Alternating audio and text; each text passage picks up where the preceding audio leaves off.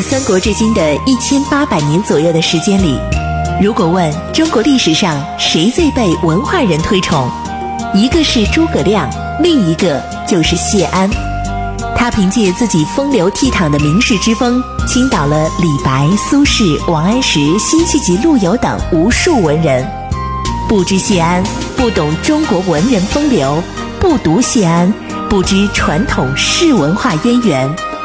大禹茶馆之乱世名相谢安传正在播出。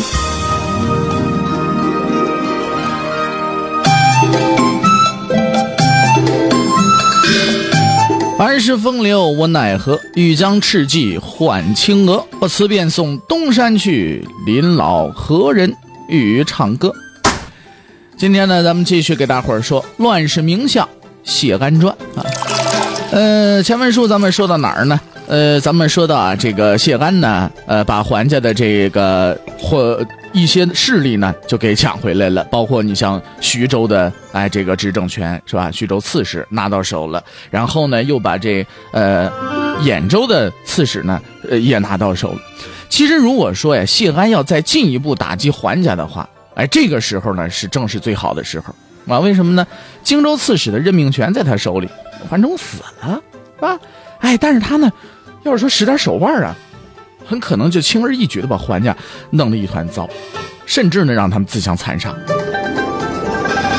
可问题是，这会儿谢安呢，可坚定的支持了桓冲，很快的任命他为荆州刺史，并且统领呢，哎，荆江、梁邑、宁郊、广七州的军事，啊，并且领护南蛮校尉，并且任命他的儿子桓嗣来接替他做江州刺史。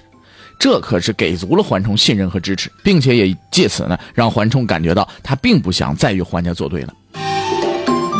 可是谢安为什么要这么做呢？其实也简单，咱们刚才也说了，国家需要这样。两年前桓获死，他在任的时候呢，没死的时候啊，苻坚呢已经攻陷了凉邑两州，荆州的局势啊已经很严峻了。这个荆州刺史的重任，除了身经百战而又性情沉稳稳重的桓冲之外，谁也担不起来。如果说桓家一乱，那这上游可就完了，苻坚可就打进来了。如果说上一回在徐州问题上，他们俩曾经达成过共识的话，那么这一回谢安就是在桓家最薄弱的时候伸手扶了一把，桓冲对此那是绝对有感念的，所以我们呢就能看到后来桓谢这两个对抗了十几年的家族，渐渐的开始和睦了，最后居然发展为携手合作了。其实说起来啊，一方面呢，这与我们谢太傅看待事情的长久远光啊和这个做人气度呢是分不开的，而另一方面呢。也同桓冲将军呢能以国家为重的精神有很大的关联。桓冲就要到荆州去上任了，谢安恭请司马曜带领满朝官员呃为桓冲饯行，在西堂大设酒宴，并且在席间呢，司马曜以体谅西番军务劳苦为由，赏赐桓冲钱五十万，又赏赐呢酒三百四十担，哎牛五五十头等等等等，让桓冲回去犒劳他手底下的文武官员。桓冲啊，在这方面也是千恩万谢，辞别皇上和百官，乘船到江陵上任去了。而这时候，谢安赶来相送，竟然随着桓冲的船一路郑重的远送，哎，送了很远很远，可以说是百里相送，这才返回来。这一次百里相送啊，可是有着十分重要的意义的。有朋友说了，这谢安是不是拿这事儿啊，在这收买人心呢？其实啊，也不全然。我给大伙分析分析。因为桓冲这一回西行，他上江陵这边啊去上任去，就是东晋上下相安格局的开始。他这一走，整个西部那可就都交到桓冲手里去了。就算谢安有天大本事，他也管不了荆州的事了。桓冲如果能以国家为重，那西边就能暂时放心。可桓冲要心里不满意，或者还想着什么怎么对付朝廷，那东晋亡国呀，为时不远了。而且桓冲远离健康，哎。将在外，君命有所不受。朝廷想控制他，很难办到的。所以谢安不放心呐，他希望桓冲能够明白他的心思，同时呢，也能落实的行动上。在这样呢，这国家才能有保障呢。啊，不过看来呀，桓冲呢是领了他的情的。所以后来呢，前秦大军压境的时候，东晋一直是上下游相互策应，互相支援。桓冲对于谢安从朝里下达的命令，也都很顺利的执行了。其实呢，以后淝水之战的胜利，桓冲同样是功不可没的。后来，桓冲向亲信人谈起自己的看法的时候，也说过这样的话：说国家的平安呢，是在将相两和。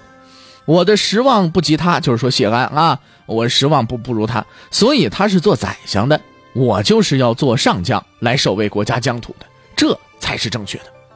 哎，这一切呢都变得自然了。啊，现在呢，东晋的天下又重新划分了。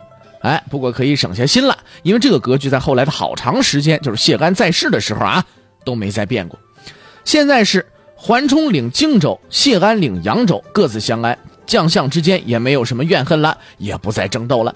这个荆扬相衡的策略终于是实现了。这就好像啊，单位分苹果，同样两个人，一人分了五个。啊，质量也上也差不多，那就没事儿。但是，一旦说有人分了四个，有人分了六个，这事儿就不行了。那分四个的心里就不舒服，因为苹果都会如此，何况是天下呢？其实这是人性骨子里的东西，对不对？这不管怎么样吧，啊，反正这个天下的大局啊，这回算是基本搞定了。那我们就来说个轻松的人物，来，这搞定了之后呢，我们就慢慢悠悠的应该品品茶，是不是？哎，说点好玩的事儿了。这里呢也正好该说到他了，谁呢？这就是既文武双全又极有才华，而且人品还极好的东晋的大音乐家桓尹。这是呃怎怎么回事呢？为什么说起他来了呢？这个事儿咱们还得啊往回绕，哎，还得往回绕啊。还还一啊，还一，谢安不是把这个天下大架子给搭好了吗？泾阳相衡。那么这房子要完整，添砖加瓦什么的肯定少不了啊。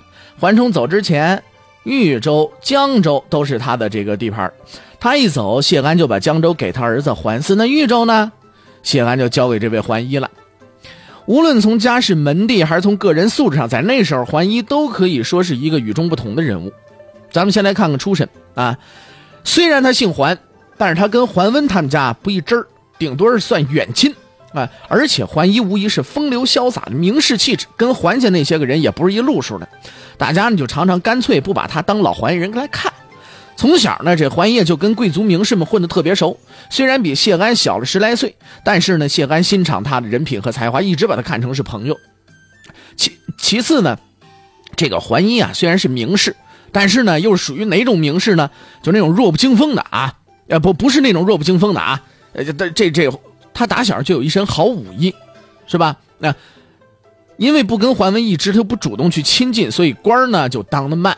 一个淮南太守啊，就当了好多年啊。也就是因为武艺不错，还时不常的呢被人当权大人们调来用一下。这样时间久了呢，他又积累了很多打仗的经验。后来还在淝水之战当中啊担任了要职。这也正是谢安任用他的原因。可不管怎么说啊，他姓桓，比一般人离桓家更近一些。另外呢，他要跟谢家有交情。再者呢，他还只有指挥打仗的本事，所以正好把他放豫州。一来呢，可以作为上下游环线势力的缓冲，这样双方呢就都圆滑过渡了。中间有一个中间人物嘛，对不对？格局呢就显得自然多了。二来呢，这豫州啊也是防御北方的前线。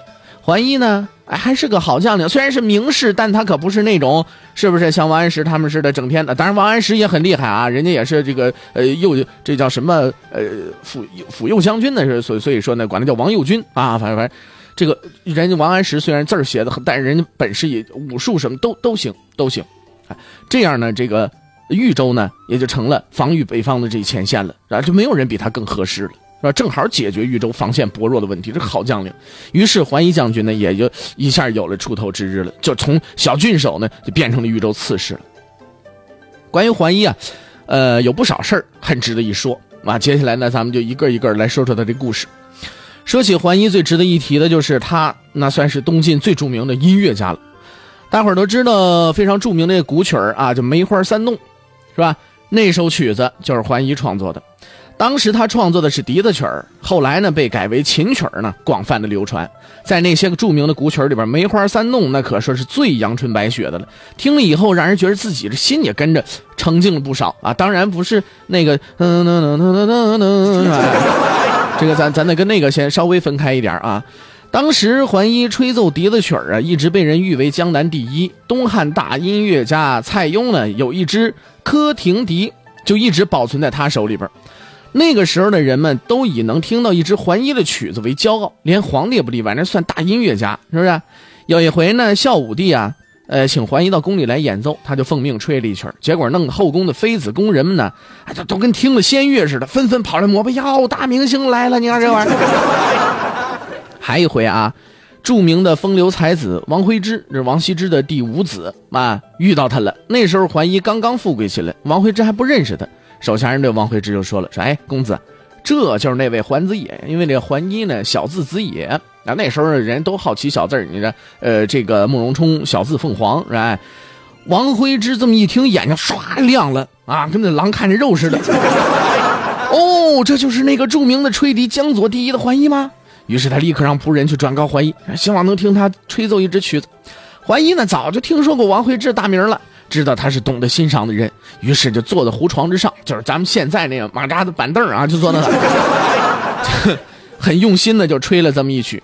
王惠芝啊，哟，听的那这真是十分的着迷啊！而演奏完了呢，俩人对视一会儿，居然一话没说，各自转身分头上了路了，仿佛这神交啊就已经足够了，语言呢倒显得很多余了。哎，什么客家，你吹得好，你吹得好，啊？你吹，你吹得好，你吹的，吹吹牛吹。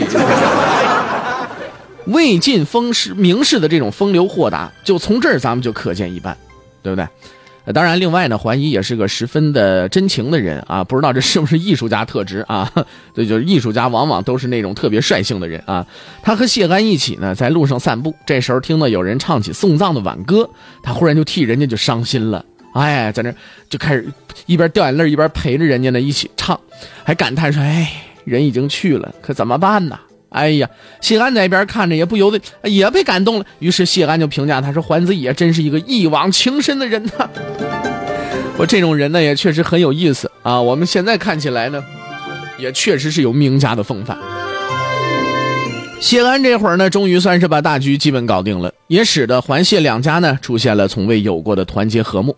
著名的国学大师于嘉熙先生啊，在这里曾经评论啊，说这个谢太傅啊，谢安，至于谢太傅处置桓氏失去苦心，这句话这评价呢，的确是非常到位。不可否认，我们谢太傅做事的风格是讲究自然，是吧？这正是他骨子里道家思想的体现。他不会等到困难像山一样摆在面前的时候再去当那个移山的愚公，他会远远的先把那座山呢变成自然的缓坡，然后从容的再走过去。于是呢，在人们不知不觉当中，很多事儿就都发生了。所以你就老看不着他到底特别费力的干了些什么事儿，可是那结果呢，却又总是出人意料的好。如果不是很深入的去体会这些事儿的话，那是很难理解俞嘉熙先生所说的这个苦心呢。不过现在呢，谢安的目标还并没有真正实现，国家离真正的稳定还有最重要的一步没走。那么这一步是什么呢？今天呢，咱们就不说了。看下时间，马上是半点广告。广告之后是大禹茶馆的话说唐朝。广告之后，咱们再见。